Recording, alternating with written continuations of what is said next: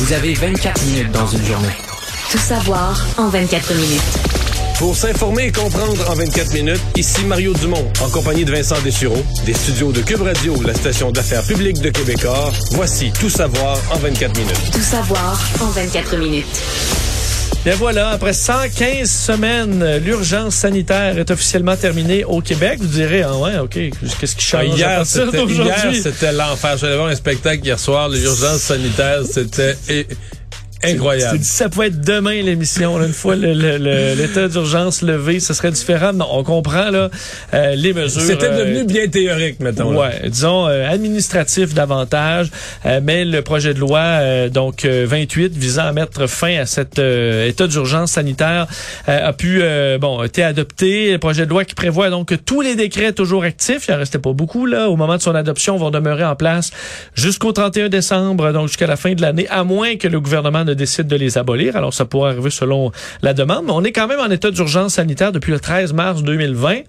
Pendant un grand bout, c'était vrai, là?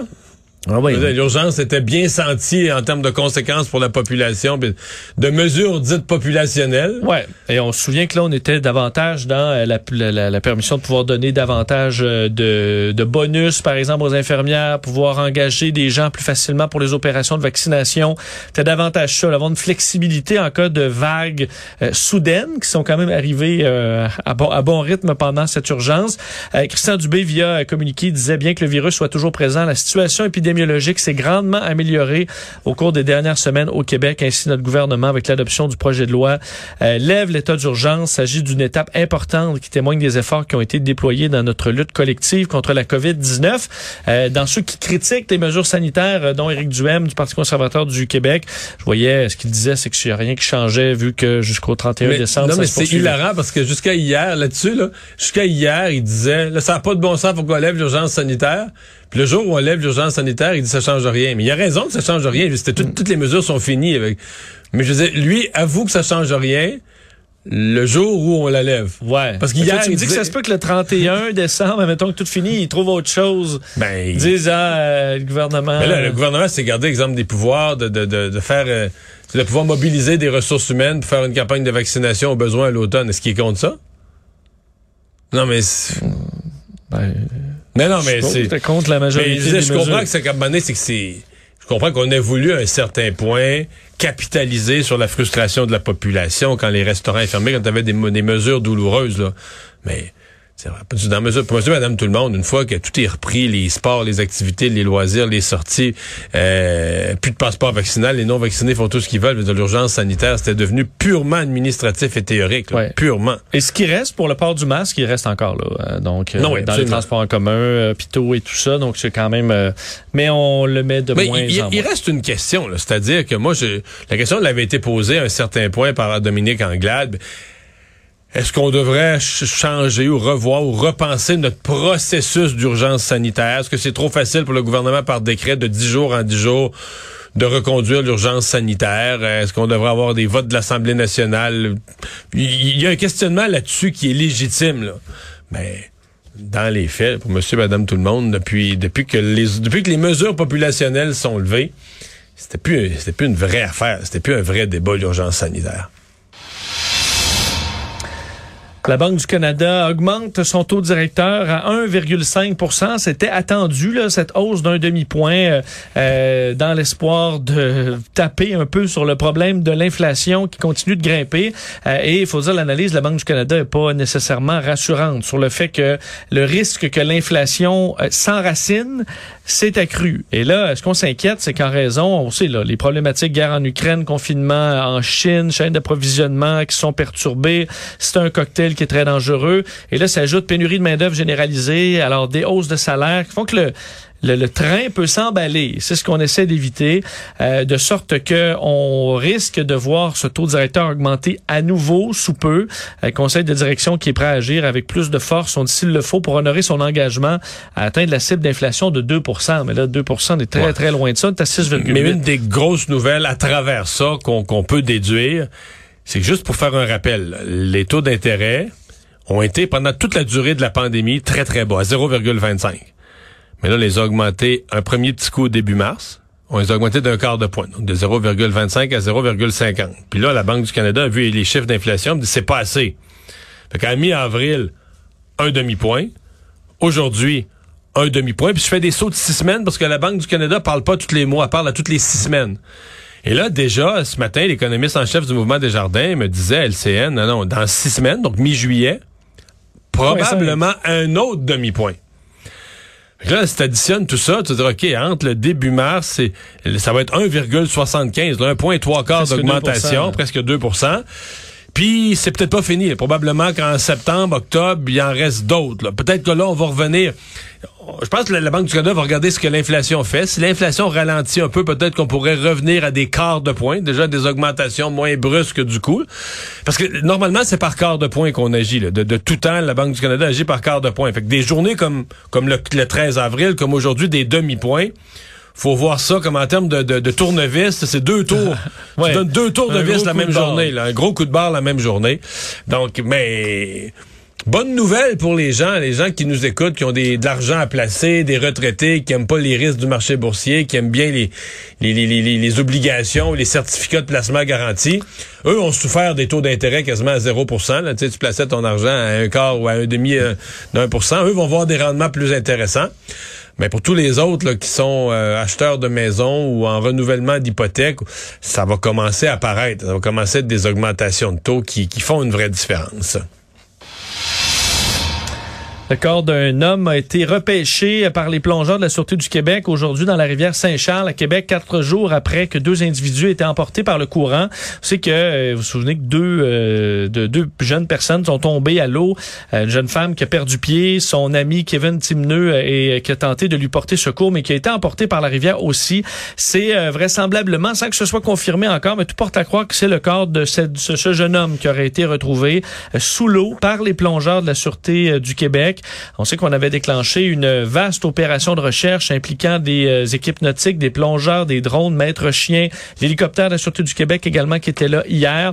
Euh, je vous rappelle que le débit des, fait, des rivières sont très élevés, à, très élevés à la grandeur de la province, particulièrement intense. Certains événements qui avaient été euh, qui avaient été annulés. On avait retrouvé certains objets, bon, dans les kilomètres là, de, de rivières qu'on a parcouru, mais là c'est un corps qui a été retrouvé, de la jeune femme euh, qui est toujours dans son cas porté disparu. Tout savoir en 24 minutes dossier, est-ce que je peux dire plus léger? Peut-être c'est à la fois super lourd et euh, une véritable télé-réalité qui se termine aujourd'hui avec le procès euh, de Johnny Depp et de Amber Heard qui s'accusaient mutuellement de diffamation et le jury aujourd'hui qui est arrivé à un verdict, c'est extrêmement, extrêmement tendu. Tous les réseaux euh, de nouvelles étaient là-dessus en direct à 15 heures. Il y a quelques problématiques parce que le jury avait pas rempli certains documents. Le, la juge les a renvoyés dans leur bureau pour euh, terminé tout ça. Ils sont revenus, les sept jurés, pour annoncer ben, qu'en grande partie, on donnait raison à Johnny Depp et que l'actrice Amber Heard avait bel et bien diffamé son ex-époux Johnny Depp en se décrivant comme une, victime de violence conjugale dans un article du Washington Post publié en 2018. Je vais attendre un extrait. C'est quand même assez long parce qu'on est revenu sur chaque citation problématique dans l'article et on se demandait est-ce que oui ou non c'est de la diffamation et on a répondu oui à toutes ces questions. On écoute. Has Mr. Depp proven by a greater weight of the evidence that question, the statement was made or published by Ms. Heard? Answer, yes. Question, the statement was about Mr. Depp? Answer, yes. Question, Bon, alors ça y allait comme ça. Euh, est-ce que bel et bien cette citation-là est de la diffamation? Oui, oui, oui. On a demandé ensuite est-ce que ça a été fait de façon malicieuse? Oui. Euh, et on arrive donc à une compensation. Euh, qui est assez importante dans le cas de Amber Heard. Faut rappeler qu'elle poursuivait, Johnny Depp la poursuivait pour 50 millions, elle le poursuivait pour 100. Finalement, c'est elle qui devra payer davantage, soit un total de 15 millions de dollars, 10 millions en dommages compensatoires et 5 millions en dommages punitifs. Euh, ce à quoi rapidement Johnny Depp a répondu sur les réseaux sociaux parce qu'il n'était pas au procès, lui. Il n'était pas, il était même pas verdict. Il était à un spectacle en Europe. Il a répondu, le jury m'a redonné ma vie. Alors lui a vu ça comme une totale victoire, mais pas complète parce que Johnny Depp, lui aussi, a diffamé, mais à travers son avocat. Euh, donc, euh, ce- ce- selon le jury, l'avocat Adam Waldman, l'avocat de Johnny Depp, a tenu des propos diffamatoires qualifiant les allégations de violence conjugale d'Amber Heard de coup monté. Alors là, on le déclare coupable de diffamation. Par contre, le prix est pas le même. Je vous fais entendre ce bout-là sur les dommages que lui devra donner à son ex-conjointe. On l'écoute. As against John C. Depp II, we, the jury, award compensatory damages in the amount of $2 million. As against John C. Depp II, we, the jury, award punitive damages in the amount of $0. Bon, Donc, alors, aucun zéro dommage punitif. et 2 millions de dommages compensatoires. Donc, Donc, en gros, 15 il- moins 2. Il est à plus 13. Euh, Ouais. Donc, on comprend que Amber Heard poursuivait pour 100, lui 50, et finalement, c'est elle qui devra payer 13 millions. En fait, euh, euh, va recevoir 2, va donner 15. Mais quand même, les deux sont euh, en partie coupables là, là-dedans. Mais c'est davantage une victoire pour, euh, pour Amber Heard, qui avait, qui a d'ailleurs réagi dans les dernières minutes, se disant dévasté. Je suis dévasté par le fait que la montagne de preuves n'ait pas été suffisante pour faire face au pouvoir, à l'influence et à l'ascendant bien plus important de mon ex-mari. Elle dit être déçue parce que ça signifie pour les autres, pour ce que ça signifie pour les autres femmes et que cela remet en cause l'idée que la violence envers les femmes doit être prise au sérieux. Mais d'abord, euh, les deux, là, c'est assez horrible ce qui se sont fait comme dommages sur la place publique. Deuxièmement, euh, je suis pas spécialiste du droit américain. Mais si t'es victime de violence conjugale, je suis pas sûr qu'elle elle doit se prendre en modèle pour dire à l'ensemble des femmes que la bonne façon de traiter un dossier de violence conjugale, là, c'est de- d'en parler publiquement dans un média pour. De lancer ça comme ça dans un article. Ben c'est ça. Mm. T'es censé porter plainte, il y a un processus disponible, porter plainte à la police, c'est un acte criminel, etc. Parce que là, c'est pas, je, je, je sais pas, je trouve ça un petit peu délicat pour les femmes, la question de la violence conjugale, c'est parce que c'est pas dire que le jugement banalise la violence conjugale, c'est dire que c'est pas la façon de procéder, là. Tu peux pas, dire soudainement dans les médias dire je suis euh, une victime de violence conjugale. c'est un tel que ça, mais alors que c'est pas avéré, c'est pas avéré parce que t'as pas fait enquêter la police. Tu sais, s'il y a eu la violence, si elle- ça avait été démontré, là, enquête policière faite, violence conjugale, etc., condamnation, là, à mon avis, elle aurait eu tout le loisir. Ben, en elle en parler, là, dans les médias. Mais c'est un bizarre de et- dossier où les deux, il n'y a pas de gagnant là-dedans. là. Les deux ont étalé euh, leur vie d'une Ben, façon pathétique sur la place publique, fait venir les ex. euh, Mais tu dis quand même, les dossiers, euh, Mario, de ce, ce type-là aux États-Unis, c'est un freak show. Là. Il, il- Total. écoute, c'est des semaines de témoignages, des dizaines d'heures de témoignages en direct, C'est une émission de télé-réalité où tu vois un couple se déchirer, un couple de personnes connues se déchirer. s'humilier, dire les pires choses sur Ça, on l'autre. n'a pas ça chez nous, là, la diffusion de, de, de chicanes matrimoniales ou euh, Mais mais il y a des gens ici, il y a des gens ici qui trouvent que ça, ça, ça milite, là, ça plaide en faveur d'une espèce de transparence que la justice soit à TV aussi au Canada. Euh, non. Mais les Pas les ce qui- justices sont ouvertes. Tu peux te rendre, tu peux suivre le procès en personne. Mais là, euh, écoutez ça le- en après-midi à la télé. Là. Diffusé à CNN. Tu peux écouter ça en direct euh, au complet, tous les détails. Puis le man, il mange du popcorn, là, puis il dit hey, euh, hey, une menteuse, si ça sort des extraits, mais ça sur TikTok. C'est pas ma vision de la une belle justice. Là. Non. Puis il reste que. Là, après ça, les gens deviennent. Les gens sont plus partisans de la justice, là, sont partisans d'un ou de l'autre, comme on Ben est. oui. Comme on est dans une télé-réalité, là, on espère que c'est un tel qui va sortir. Les gens costumés, Mario, à l'entrée du palais de justice, en avait encore tantôt. Des, une filée de monde sont là, déguisés en, En des des Caraïbes. Caraïbes. tu dis, qu'est-ce que t'as? T'as vraiment rien de mieux à faire aujourd'hui dans ta vie. Là, si on avait téléphoné à cette personne-là pour lui demander T'es-tu disponible pour la banque alimentaire? Aujourd'hui, on aurait besoin d'aide. Faire des pour- boîtes. pour faire des boîtes de la distribution. La personne, ah, j'ai pas le temps. Je suis bien dans le jus. Ah là là. Parlons des euh, chantiers majeurs à Montréal parce que, écoute, il y en aura cet été, plus de 50 chantiers. Euh, je dis majeurs parce que des chantiers, il y en a bien plus, bien plus que vrai, ça. c'est épouvante, hein? Un adulte, excuse-moi. Ouais. Un adulte. Oui. Un adulte, mettons, de 35 ans, 40 ans, Qui se déguise. en pirate des Caraïbes. Puis un, costume évolué, là. Ouais. Pour aller faire le pitre dans de palais de me Dans une chicane de diffamation dans un couple. Puis là, tu t'en vas à l'entrée du palais de justice habillé en pirate. Puis t'as pas 7 ans, là. Non, non, c'est un là. adulte, là, un homme adulte. puis qui a quand même est capable de faire une qualité de costume. Donc, c'est pas une personne qui est, qui est sans ressources ou euh, qui a un grave problème de santé mentale. là. Tu dis, c'est une personne euh, qui a juste dit aujourd'hui, je vais me déguiser, là, puis je vais aller faire le, le fou, là. On dit le pitre. Le pitre. Bon, ben, c'est pas fort. Excuse-moi, je t'ai coupé, je coupé, j'ai commis un sursaut de, mais c'est quasiment pas croyable, un adulte. Ça, si tu vois, mettons, c'était un Je fais quoi aujourd'hui? Me regarde mon agenda, qu'est-ce que j'ai à faire Non, aujourd'hui? mais Bon. imagine les parents, c'est ton, ton fils là, qui est là. Tu dis là, euh, Jérémy, là. Grand Peut-être que tu retournes aux études. Grand niaiseux. Grand, c'est c'est mon grand niaiseux. bon, les chantiers. Oui, oui, Mario. oui, oui, les ça, chantiers, Quand Vincent. même, faudra prendre notre mal en patience à Montréal encore une fois, euh, parce que Mobilité Montréal faisait le point aujourd'hui sur euh, la belle saison, euh, saison des chantiers. Eu- On dit un été encore très chargé euh, à la ville de Montréal. 50 donc chantiers majeurs. Ouais.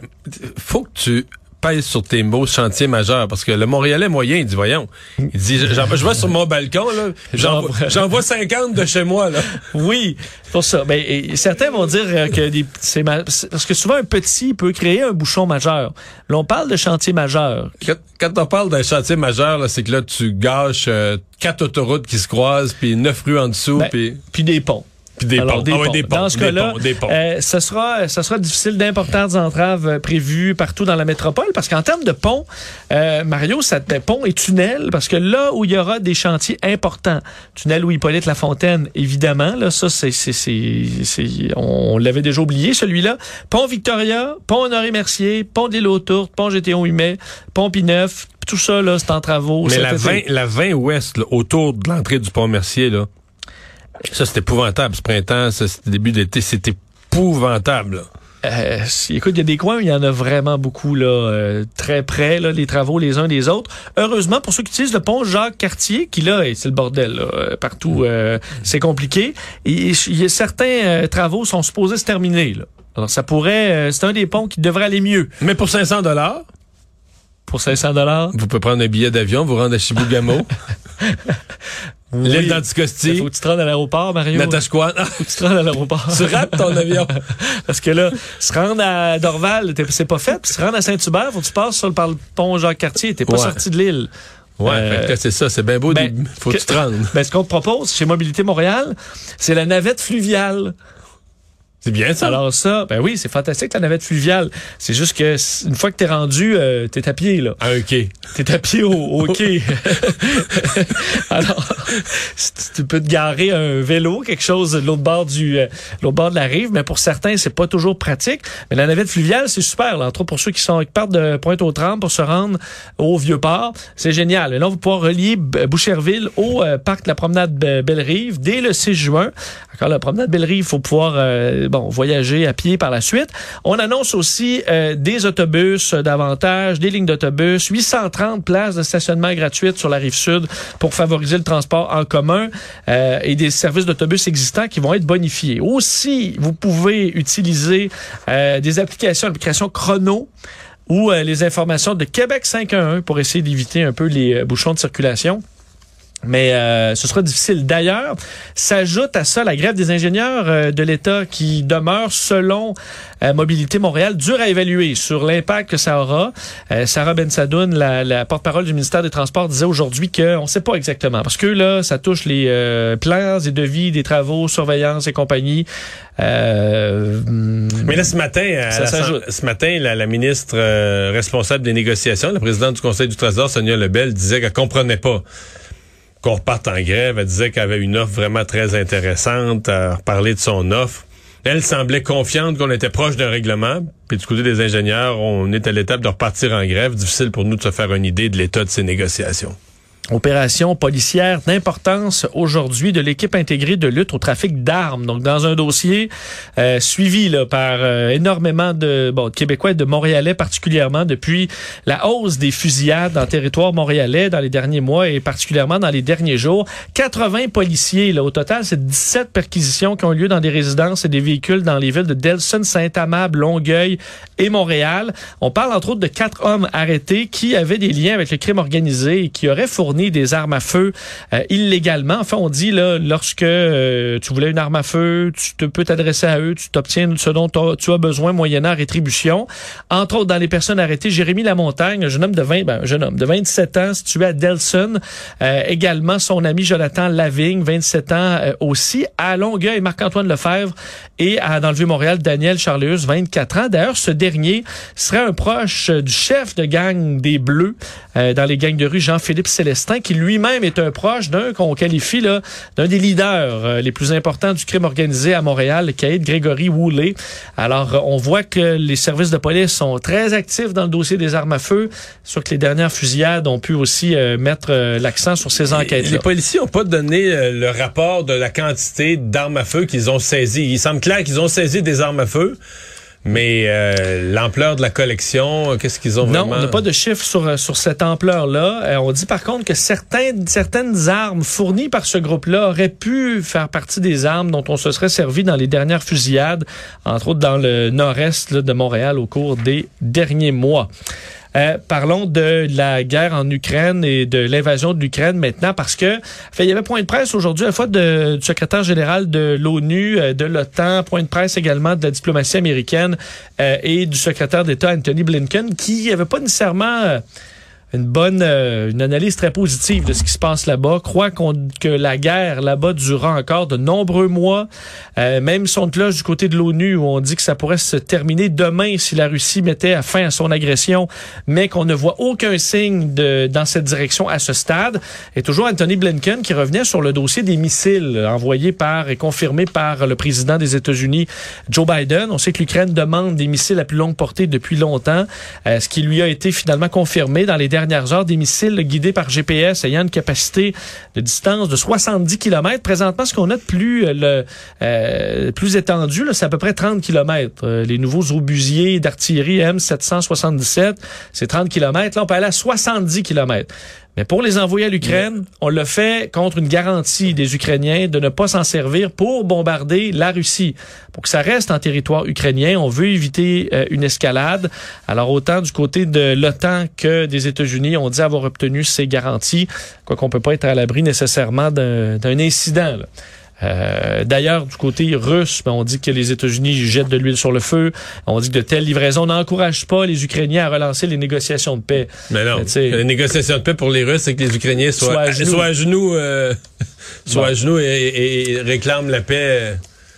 En échange d'un bout de leur territoire. Euh, grosse nouvelle pour le Canadien de Montréal qui confirmait, euh, Mario, ce matin que Martin Saint-Louis était maintenant officiellement le 32e entraîneur-chef euh, de l'histoire du Canadien de Montréal, lui qui était par intérim jusqu'à maintenant. Contrat de trois ans qui permettra, selon Martin Saint-Louis, de se donner le temps de bâtir quelque chose parce que, ma foi, ce matin, il a voulu baisser les attentes. Là. Il a dit que remporter des matchs, c'était l'objectif de tout le monde, mais qu'il fallait faire attention à cette philosophie de gagner à tout prix. Je sais pas s'il se croit lui-même. Parce que comme joueur, le perdre, là, la défaite, c'était pas dans son ADN fort fort. Là. Puis là, de préparer le public, en même temps, je le comprends. Moi, si je suis Martin Saint-Louis, là, je suis terrifié par l'année qui vient. Je pense que la deuxième, puis la mettons son mandat de trois ans. Oui. Pour peu, parce que là, à date, les derniers coachs sont pas rendus au bout de leur contrat, Julien puis Duchamp. Mais mettons qu'il fait ses trois ans. Je crois que la deuxième, la troisième, peut avoir une équipe plus compétitive, espérer faire les séries, peut-être même les faire. Mais là, cette année, là, les gens vont espérer mieux. Ils vont pas finir dernier au classement. Mais pas sûr que l'équipe va être bien meilleure que l'année passée. Ils sont encore tout pognés avec les gros contrats. Ils savent pas qui va être d'un but. C'est encore le bordel. C'est encore une équipe. C'est quelques nouveaux, mais ils vont être très jeunes. Le premier choix au repêchage, mais il va arriver à 18-19 ans. J'ai de la misère à voir que. De la misère à voir que ça va être mille fois mieux que l'année passée, mettons. Admettons qu'on finit 20. 26, 28, 29e, 30e, plutôt que 32e. Beaucoup, Ben là, c'est pour ça que j'ai... À matin, on voyait vraiment le, le yin et le yang. Tu avais le Martin Saint-Louis qui, qui, qui, veut gagner et qui déteste la défaite. Tu avais le Martin Saint-Louis en même temps obligé de préparer les, les, les partisans à modérer leurs attentes. Bon, Et euh, alors à suivre, mais il sera là pour, ben, euh, je dis il sera là, on sait jamais avec les entraîneurs, là, mais pour trois ans. Et je termine avec le jubilé de la reine, Mario. Oh. Je sais pas si tu vas souligner ça dès demain, parce que c'est un long week-end de quatre jours euh, au Royaume-Uni et on en profitera pour souligner les 70 ans de règne Et on sait, euh, est-ce que, nos d'Élisabeth. patrons, est-ce que nos patrons ici à Cube nous donnent congé euh, vendredi, lundi? euh? Ben non, parce qu'il faut suivre ça euh, de minute en minute. Nous, on va travail. travailler pour Ben suivre le jubilé. Ben oui, tout le monde va nous écouter de la maison en, en essayant d'en savoir davantage sur Ben les là, différentes euh, cérémonies. Je pensais qu'on avait congé pour bien fêter la reine, nous aussi. Ben, nous, c'est notre devoir. Mario, des fois, On de est- rester dans des périodes comme ça. 6 février 1952, euh, où la reine, donc, euh, devenait, enfin, euh, était couronnée. Et euh, il y aura différentes cérémonies et tout ça, là. On installait les derniers préparatifs, mais à partir de demain, ça commence. Et ça jusqu'à lundi. Alors, plein de, là, on plein de cérémonies. Mais la reine, est, sa, sa santé est déclinante. Alors, il y aura différentes fêtes. Locales fait ça comment? On boit du scotch, du beef eater? ben, non, mais euh, je t'avais montré, il y a des listes de recettes, là, Ah, typiques ouais, ouais, ouais. c'est peut-être le temps de faire ça, un petit pudding, euh, ou euh, les petits sandwichs au concombre, un sandwich beurre concombre. Ça pour se gâter, là. Arrête de un me petit péché de la. Ah! Résumer l'actualité en 24 minutes, c'est mission accomplie.